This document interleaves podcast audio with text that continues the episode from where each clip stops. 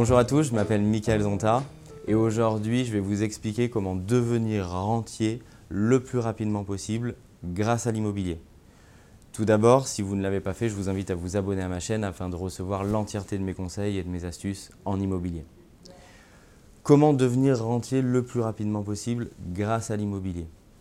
Dans l'immobilier, ce qu'on entend souvent dans notre cercle familial, dans nos amis, c'est il faut s'endetter longtemps, rembourser et une fois qu'on a remboursé, c'est-à-dire dans très longtemps, recommencer. À ce rythme-là, je vous le confirme, ce sera très compliqué de devenir rentier.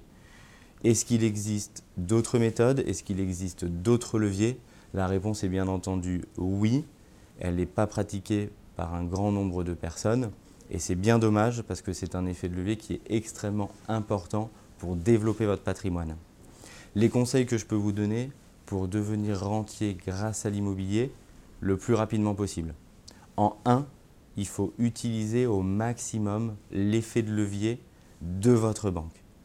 Aujourd'hui, en France, les taux d'intérêt sont extrêmement bas. On emprunte suivant les périodes et suivant les durées entre 1 et 2% de taux d'intérêt par an. C'est extrêmement faible. C'est un très très gros coin de ciel bleu en France sur cette période-là qu'il faut absolument exploiter. Vous avez tout intérêt à mettre le moins d'argent possible au départ, le moins d'apport personnel et de prendre le maximum effet de levier. Vous allez pouvoir disposer de l'argent de quelqu'un d'autre, qui en l'occurrence est la banque, pour vous enrichir à titre personnel.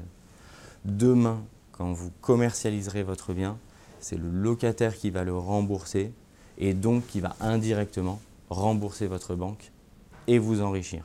Si je m'arrête là, la réponse elle est incomplète. Le second point qui est extrêmement important, il faut créer un cash flow positif. C'est-à-dire que le montant que vous allez rembourser à la banque doit être inférieur à ce que vous donne votre locataire. Pour ce faire, souvent, les gens disent c'est trop compliqué, comment est-ce que tu fais? Il faut maîtriser certaines astuces. En 1, il faut étaler au maximum votre crédit. Plus vous l'étalerez, plus la mensualité sera basse et plus vous pourrez dégager un cash flow positif sur l'opération. En deux, il faut bien sûr se positionner sur des biens qui sont décotés. Et qui dit décoté, c'est des biens qui nécessitent d'importants travaux de rénovation. Ça va vous permettre de rentrer sur un produit moins cher que les produits des classiques dans lesquels habituellement on achète en résidence principale ou pour vivre directement.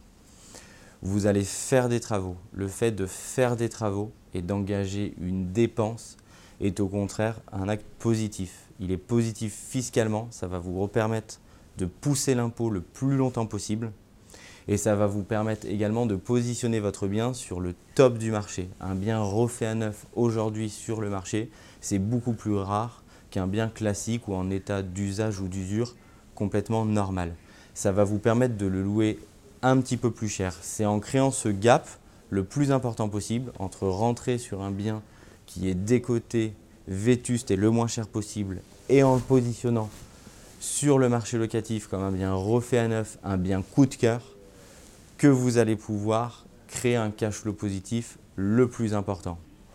Vous allez donc créer une rémunération petite ou grande, quelques euros ou quelques centaines d'euros, par opération qui vont se cumuler et vous permettre soit de reconstituer votre apport pour retourner emprunter en banque le plus rapidement possible, soit tout simplement de profiter de revenus passifs au quotidien.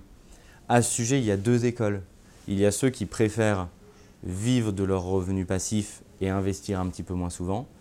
Et il y a ceux qui prennent ces revenus passifs et qui s'en servent tout de suite et qui le réinjectent dans le marché immobilier pour s'endetter en permanence et constituer un petit empire immobilier. J'espère que ces conseils pourront vous aider à devenir le plus rapidement possible. Je le souhaite pour vous, rentier de l'immobilier.